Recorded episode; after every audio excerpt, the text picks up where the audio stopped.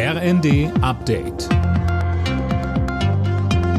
Stündlich neu. Auf den Punkt informiert. Ich bin Daniel Stuckenberg. Guten Morgen. Nach dem russischen Präsidenten Putin hat sich auch US-Präsident Biden zum Ukraine-Krieg geäußert. In Warschau bekräftigte er die Einigkeit des Westens und der NATO und betonte, dass die Unterstützung für die Ukraine nicht nachlassen wird. Für Sarah Pagung, Sicherheitsexpertin der Körperstiftung, gibt es einen klaren Gewinner. Sie sagte im ersten, Biden hat mit dem Besuch in Warschau, vor allen Dingen aber auch mit den Bildern aus Kiew, den Rahmen gesetzt und auch ein sehr großes Symbol gesetzt. Und demgegenüber hatte Putin eigentlich nicht viel zu verkünden. Kaum militärische Fortschritte, auch keine großen innenpolitischen Programme ankündigen. Sprich, es bleibt für Putin eigentlich nicht viel zwischen diesen diesen sehr symbolträchtigen Auftritten von beiden.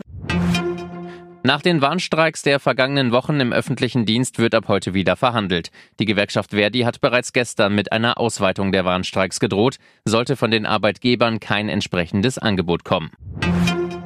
Heute gibt es einen Vorgeschmack auf den bayerischen Landtagswahlkampf. Am politischen Aschermittwoch ziehen die Parteien wieder traditionell übereinander her. Sönke Röhling, zum Teil sind da ganz neue Töne zu erwarten. Ja, denn nach zwei Jahren Zwangspause wegen Corona und des Ukraine-Krieges ist es der erste politische Aschermittwoch in Zeiten der Ampelkoalition. Heißt, die Fronten sind neu verteilt. Trotzdem ist nicht sicher, dass sich die Ampelpartner mit Samthandschuhen anfassen werden. Vor allem zwischen FDP und Grünen hakt es ja immer wieder.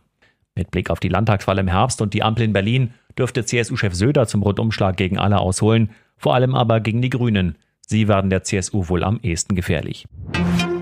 Kein guter Start ins Champions League Achtelfinale für Eintracht Frankfurt. Der Bundesligist verlor zu Hause mit 0 zu 2 gegen den SSC Neapel und muss mindestens im Rückspiel auf Stürmer Kolomuani verzichten, der vom Platz flog. Im anderen Spiel gewann Real Madrid am Abend mit 5 zu 2 gegen Liverpool. Alle Nachrichten auf rnd.de